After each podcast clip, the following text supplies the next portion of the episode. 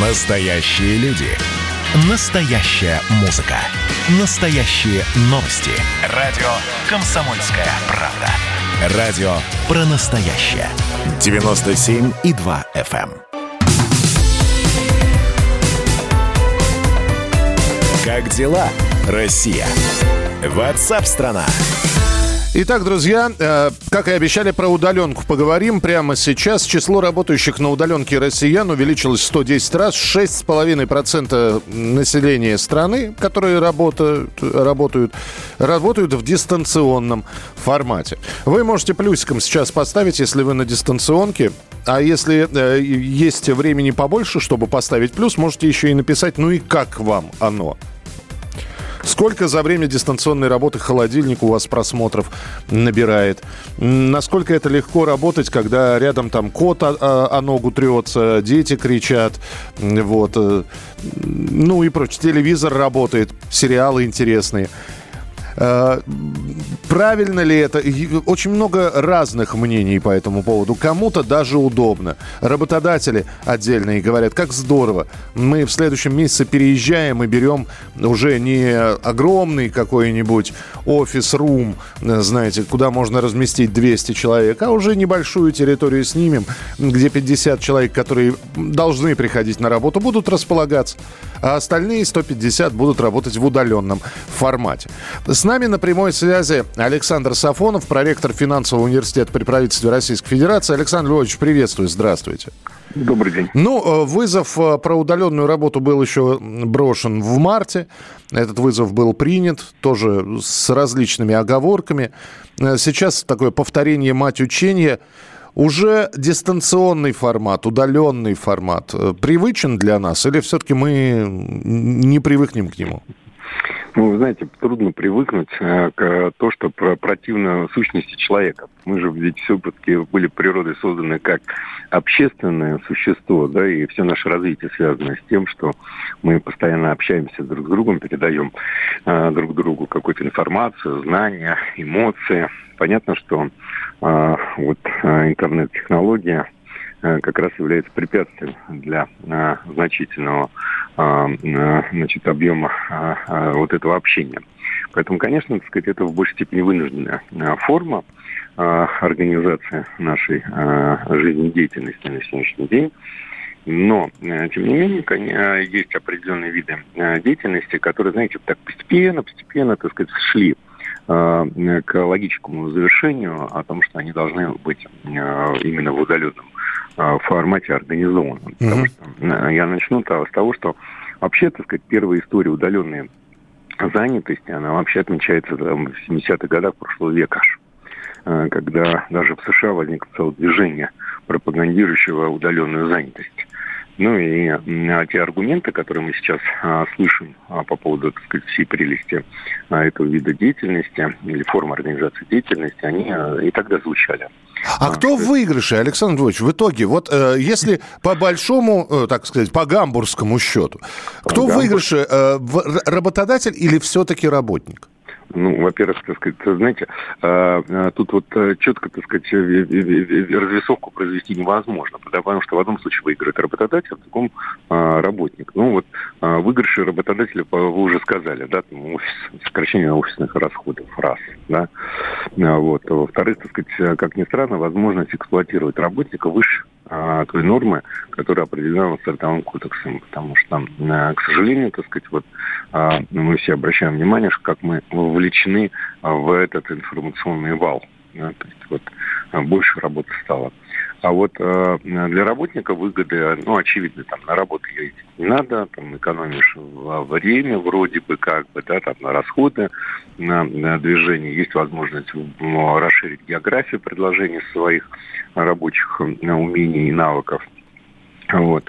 Но вот адекватно сейчас сказать, да, так сказать, кто выиграл, кто ну, там проиграл, невозможно. Да, то есть есть плюсы, есть минусы. Uh-huh. А, вот, а, я говорю, э, ну вот выигрыши, так сказать, те компании, которые развивали интернет, например, торговлю, да, то есть вот просто это огромный импульс для того, чтобы, так сказать, это получило свое логическое завершение, да, то есть, например, так сказать, долгое время компании, которые производили или продавали лекарства, бились за интернет-аптеки, да, государство противилось этому. Потом бабац, локдаун, и вот э, сейчас мы видим, так сказать, уже по, по практике действующего законодательства, которое разрешает такую торговлю. Да? То есть это вот выгода а, не просто работодатель, да, вот, а целым видом бизнеса. Угу. Вот, а это а, та же самая, а, а, как ни странно прозвучит, да, так сказать, вот высокая кухня. Да? То есть вот она там развивалась, развивалась, пыталась расширить свои возможности для продаж. А, и вот тут, пожалуйста, вам сетевые возможности продавать а, что-то эксклюзивное, так сказать, широкой публике, но через доставку. Ну, в общем, нам с этим жить. Я Конечно. так понимаю, что это ни, никуда не денется. Александр Владимирович, спасибо большое. Я тогда уже к слушателям, к нашим перехожу. Александр Сафонов, проректор финансового университета при правительстве Российской Федерации. Мы похожие опросы уже проводили, но тем не менее, значит, повторение мать учения, поэтому задам еще раз вопрос. Представьте, что ну, есть такие виды профессий, когда нужно приходить. Вот здесь пишут. Михаил, добрый день. С удовольствием бы перешел на удаленку, но работая отделочником, такой вид нереален. Понимаю, Сергей. Понимаю, у вас специализация такая, когда вы нужны на работе. Отделывать что-то дистанционно – Хотя, наверное, тоже можно. Это вы через экран компьютера подсказываете человеку, как он сам может, значит, провести отделочные работы. И тем не менее, вот у меня сейчас вопрос к вам. Вам предлагают... Вот у вас есть выбор. Остаться на рабочем месте, в офисе, на предприятии или перейти на дистанционку. Неважно, в каком... С сохранением зарплаты. То есть э, вы получаете свои, я не знаю, 70 тысяч рублей, 50 тысяч рублей. И вот вам говорят, вот перед вами два выбора. Либо вы на работу приезжаете каждый день, некоторые в пробках по два часа стоят, приезжая на работу, обратно еще часочек в пробке. Либо вы за те же деньги, но сидите дома, но при этом постоянно на связи. Те самые 8-9 часов в зуме, в, скайпе, на телефоне, в мессенджере, уже, знаете, не отлучишься, не профилонишь. Вот вы что выберете все-таки? Каждый день вставать по будильнику, собираться, умываться, мыться, бриться и отправляться на работу, либо сидеть дома в каком угодно виде. В домашнем халате, в тапочках, Пожалуйста. 8 9 6 7 200 ровно 9702. 8 9 6 7 200 ровно 9702. Вы можете прислать свои сообщения. Хотите, голосом наговорите. Хотите, текстом. Нет, удаленка не для меня. Надо держать нейтралитет. Дом, работа. Понятно. То есть вот Александр, э, человек, который написал, он дома не очень-то хочет работать. И наверняка есть причины. Э, пишите, пожалуйста, присылайте свои сообщения. У меня есть еще одна новость, которая тоже связана с работой. Э, поправки в Трудовой кодекс внесены сейчас в Госдуму. Эти поправки будут касаться ненормированного рабочего дня. Э, в общем, предлагают рассмотреть возможность ввести в России дополнительные компенсации за ненормированный рабочий день, то есть за переработку. Это может быть дополнительный отпуск или материальные выплаты. Сейчас ненормированный рабочий день, он обсуждается на уровне начальник-подчиненный. То есть останься еще на два часа, и будет тебе, ну, вот такая вот плюшка какая-нибудь там. В пятницу пораньше уйдешь с работы, и, или в какой-то день можешь пораньше приехать, попозже приехать на работу.